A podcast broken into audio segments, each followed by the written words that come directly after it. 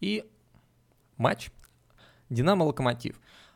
Матч э, довольно тяжелый, и э, Динамо показал то, что она сейчас находится в хорошей форме. Это было видно и по матчу с Зенитом. Я говорил на прошлом стриме, что Динамо находится в хорошей форме, они здорово бегут, они здорово навязывают борьбу, и против «Зенита» они все 90 минут ломили штрафную, пытались забить, но не получается у них забивать. Не знаю, что уж, какое проклятие висит, ну хотя мы все прекрасно знаем, что за проклятие висит над «Динамо». А, там, по-моему, 2510 осталось этих проклятий «Динаме».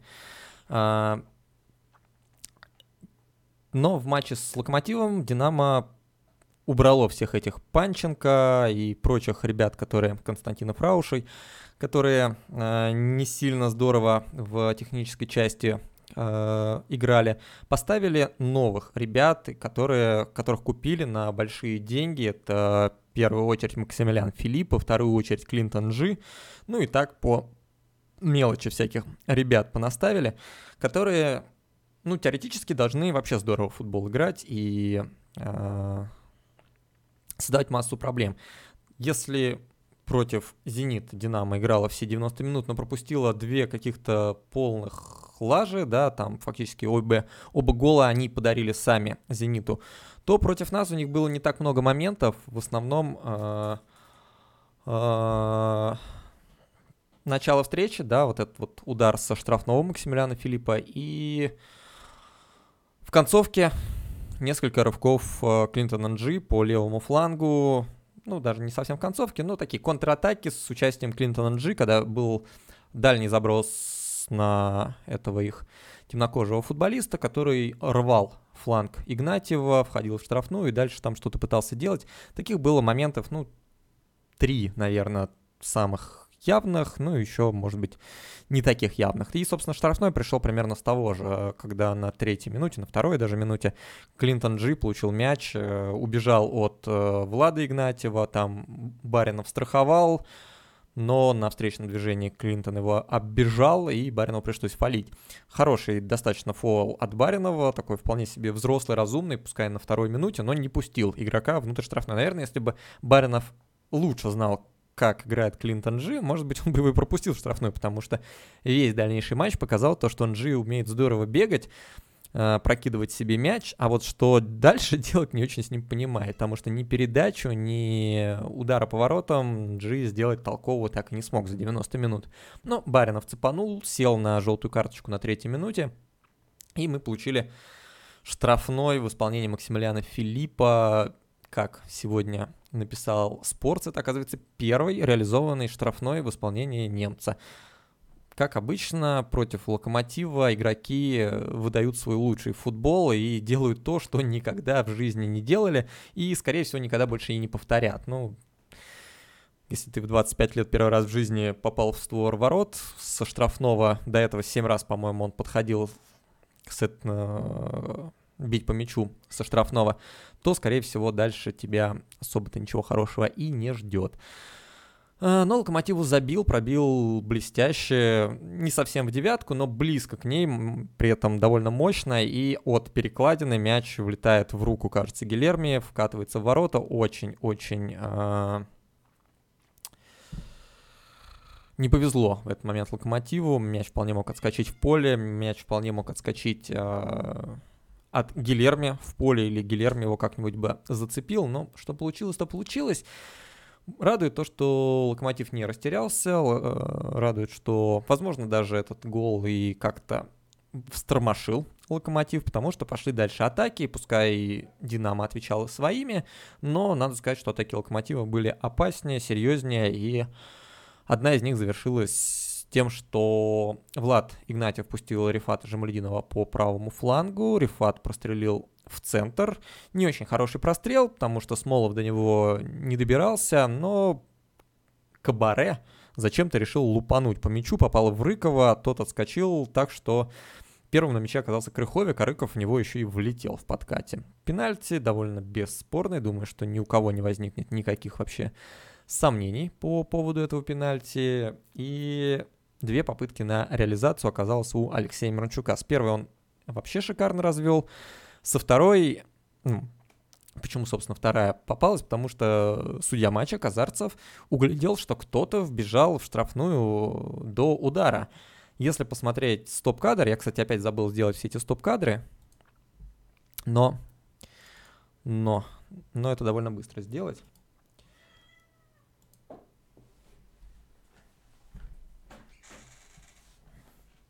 Ну, это довольно быстро сделать. Так. Потому что я это в своей нарезочке очень активно показывал.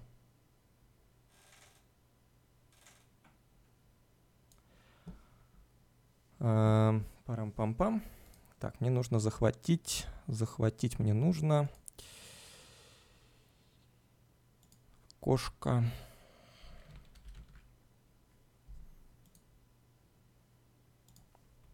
Вот так вот это выглядит. Ну, как бы, спасибо большое за хост, Нерди. Ну вот смотрите, это за секунду до удара Алексея Мирончука.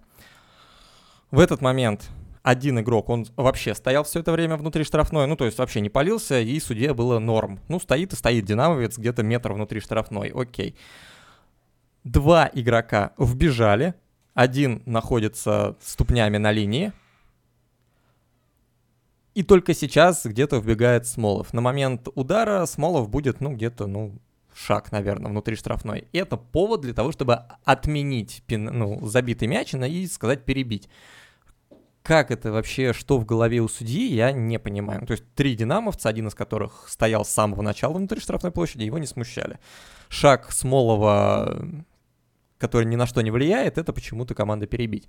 Не знаю, по-моему, довольно странное судейство.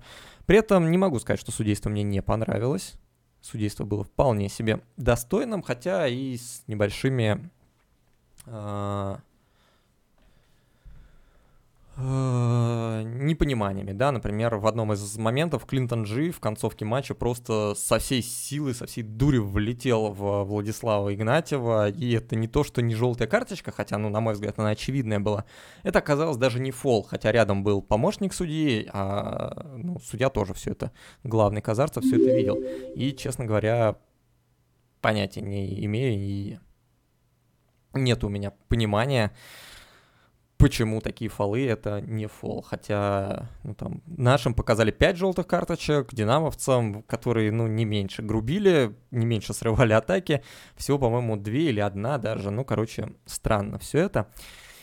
Ну, победили и ладно. А, первый тайм был обоюдоострым, очень равным, очень ровным. И счет 1-1 правильно отражал суть происходившего. А, а второй тайм уже пошел в одну калитку со стороны локомотива, потому что мы захватили мяч, мы стали э, много наседать на чужие ворота. У динамовцев практически разладилась э, игра впереди, и все это привело к тому, что Локомотив стал очень много бить. Если после первого тайма статистика ударов по воротам была примерно по 5 ударов в те или в, в одни и другие ворота, а, три у нас в створ, у Динамо 2 в створ, то во втором тайме уже мы, по-моему, 21 удар нанесли по воротам Динамо, то есть 16. В три раза больше ударов стали наносить во втором тайме. И это, конечно, вследствие того, что Локомотив во втором тайме очень серьезно прибавил, или Динамо достаточно серьезно сбавило, потому что по прошлому матчу было заметно то, что в первых таймах Динамо просто разносило своих соперников, а во втором потихонечку-потихонечку сдувалось, так они проиграли э, Рубину, так они э, в своем первом туре, я помню, что замечал ту же самую ситуацию, что в первом они просто разрывали своего соперника тайме, а во втором абсолютно равная игра, в которой в итоге Динамо не выиграла. А, а, по составу еще, наверное, надо пару слов. Он уже устаканился у нас. Это Игнатьев на правом фланге, два центральных защитника Чурлука и Хёвида. Снова, мне кажется, никаких претензий у людей не должно быть к этой связке оборонительных наших двух центральных защитников, хотя скоростные ребята из команды «Динамо» должны были вроде как создать большие проблемы, большие проблемы, но по большому счету создавали они их только Владу Игнатьеву, который, ну, не мог справиться с Нжи так хорошо, но в этом матче кажется, никто с ним особо сильно не мог справиться, потому что там и Баринов был на помощи, и Рифат Джамалединов частенько возвращался, помогал, и все равно Нджи умудрялся убегать, находить свое пространство. К счастью, ничего не мог сделать, но постоянно возникала мысль, что если Нжи, например, не может ничего сделать на левом фланге, то ребята в командах из первой корзины Лиги Чемпионов, скорее всего, что-нибудь да придумают, в отличие от белобрысого темнокожего нападающего. Здесь нужно что-то придумывать. А так играть, как мы сегодня играли против Нжи, нельзя. Либо какая-то более мощная страховка, может быть, три центральных защитника делать, да, чтобы постоянно кто-то был рядом с тем, кого будут обыгрывать, не знаю. Пока сложно понять, что это было, либо какая-то разовая акция в голове у Влада Игнатьева, либо уже тенденциозная вещь. Два опорника, Баринов и Крыховик, э, оба в итоге закончились с желтыми карточками. Баринов на второй минуте получил, и затем ему было очень тяжело весь матч играть, потому что, опять же, весь характер матча это были сплошные скоростные атаки. В этой скоростной атаке ты чуть-чуть заденешь игрока, чуть-чуть там его прихватишь, чтобы он никуда не убежал, ты тут же получаешь желтую карточку.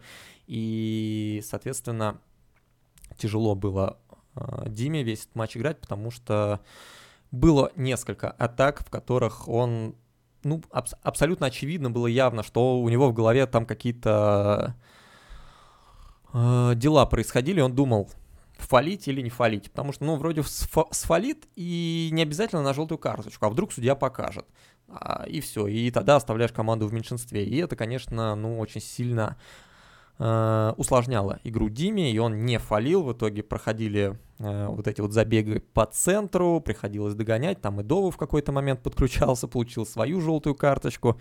Короче, было тяжело Диме, но он справился, не удалился, за что ему большой респект, и в концовке матча нам воздалось за то, что он справился, потому что в одном из моментов он чудеснейшим подкатом спас нас от, наверное, неминуемого гола, потому что вот очередной забег Клинтона по левому флангу завершился передачей в центр, и хрен его знает, что бы там было, если бы не подкат Баринова.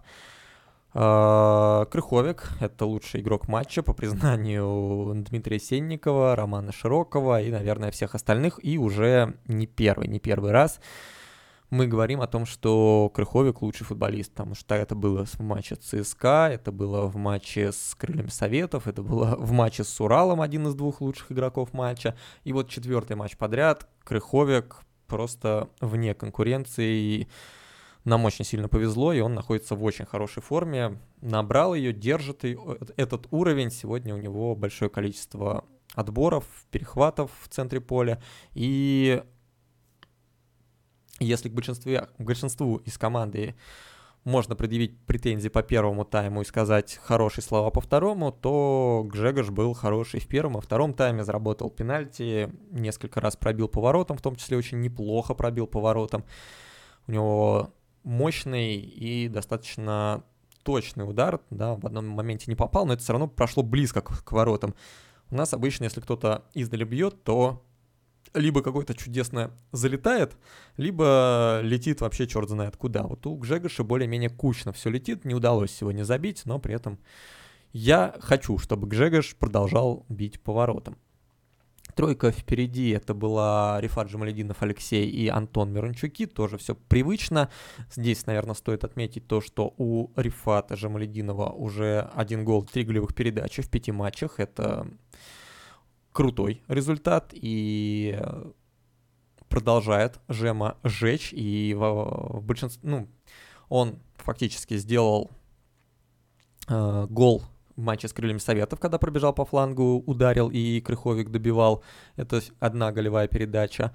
Он отдал, получается, голевую передачу на сольный проход Алексея Мирончука, тоже концовка матча. И сегодня в концовке матча он э, сыграл в стеночку с Антоном Миранчуком, 83-я минута, то есть в концовках матча, хотя кажется, да, что ну вот все, надо менять Джамалединова, он уже вообще ничего не делает, стоит на месте и э, не бегает ни в атаку, ни в оборону, и нужно его поменять, но потом снова возникает это 80 плюс минуты, в которой Рифат делает решающее касание, которое позволяет нашей команде выигрывать.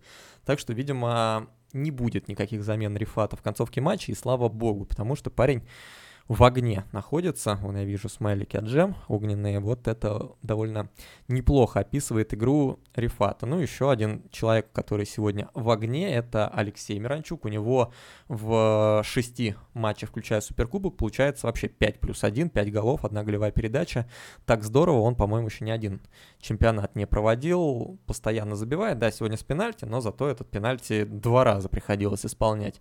А, он в итоге начал эту атаку на второй гол, замечательно развернул Нойштедера, отдал на Антона. В общем, ну, снова претензии к Алексею, наверное, как раз меньше всего среди всех игроков атаки они были. Безусловно, эти претензии есть и к Рифату же Малединову, и к Антону Мирончуку, и к Федору Смолову. Но вот, наверное, к Алексею меньше количество этих самых претензий, потому что он и старался и назад отрабатывать, и впереди очень много боролся, очень много цеплялся за мячи, очень много старался эти атаки придумывать.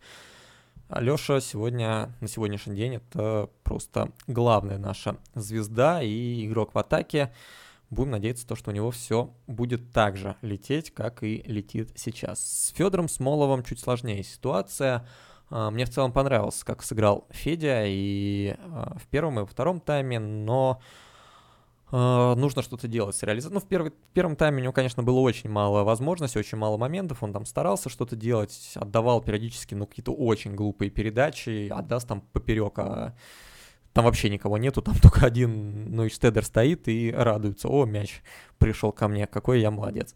Вот. Во втором тайме он уже больше стал перемещаться по полю, больше стал активно работать с мячом и э, предлагать себя и передачи отдавать, но нужно что-то делать с этими замыканиями, которые он с трех метров не может перевести в воротах. Два момента было. В одном он пяткой бил и э, ну, мог вообще не бить, мог остановить мяч, попробовать с разворота ударить, он решил его пяткой перевести и выше ворот ударил. Во втором, после прострела Брайана и Дову, он попытался внешней стороной стопы как-то подрезать мяч, тоже все это ушло наверх. Вот для таких моментов нам нужен, видимо, Лука Джорджевич или Коля Камличенко, которые бы эти моменты реально превращали в голы. Вот у Феди почему-то вообще не идет, но при этом у него замечательно пару моментов, когда он смещался и бил. Э, довольно тяжело было Лещуку потащить эти удары. А, когда Рифат делал один из своих сольных проходов, Федя открывался и вполне мог Рифат ему сделать передачу, и там уж, не знаю, реализовал бы Федя или не реализовал, но, по крайней мере, он себя предлагал, он был свободен. Но, к сожалению, э, не, не отдал Рифат передачу, решил свой сольный проход завершить самостоятельным ударом, заработал только угловой. А, вышедший на замену Лука Джорджевич, дебют мы увидели, и выход Джорджевича напрашивался, потому что ну, вот в какой-то момент, где-то ну, может быть, в середине второго тайма, минуте на 70-й, э, было отчетливо видно то, что Локомотив уже не всеми силами идет вперед, не всеми силами возвращается назад. Был, например, момент, когда я... Вот бежит наша команда в атаку, и я спрашиваю у телевизора, у жены, где Антон Веранчук, потому что атака уже замедлилась, уже там есть Смолов, есть Рифат Джамалединов, Алексей с мячом, уже Крыховик прибежал, потому что он бегал весь матч. Проходит 5 секунд, 10 секунд, Антона нету, и только где-то секунд через 20 Антон неспешным шагом появляется в центральном круге. Окей, устал. Атака запоролась, и некому было отдать. В итоге потеряли мяч, пошла обратная атака проходит 5, 10, 15 секунд, и Дову никто не помогает.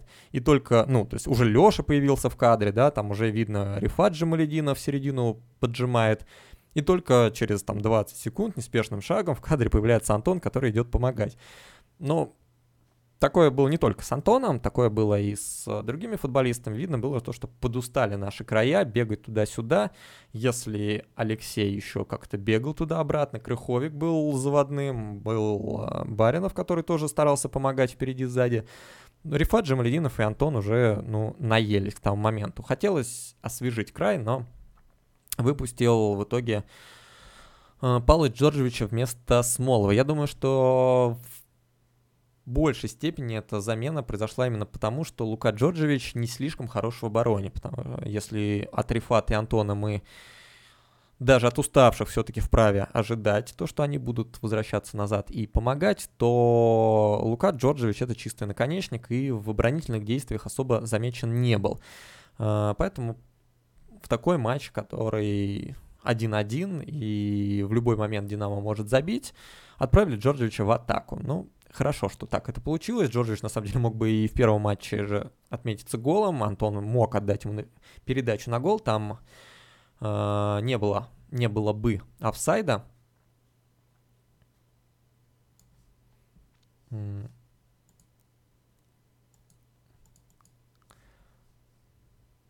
Вот, э, передача, да, Джорджевич стоит на линии, вполне можно было бы ему катнуть, и он бы закатил в пустые ворота. Антон не стал рисковать и самостоятельно завершил этот момент, поэтому не, не удалось Джорджевичу в первом же моменте, в первом же матче открыть свой счет голам. Но я надеюсь, что этот момент не за горами, и Джорджевич нас еще порадует. А так, в общем-то, моментов у него не было. В одном моменте чуть не снял трусы с динамовца, а в другом моменте поборолся на фланге, но тоже без какой-то продуктивности для локомотива. Ну, будут еще матчи, хотя следующие матчи далеко-далеко не простые. И следующий, насколько я помню, у нас Краснодар, который показывает довольно неплохой футбол и э, умеет, ну, играет на самом деле, как я уже на прошлом стриме говорил, в очень похожем на локомотив стиле.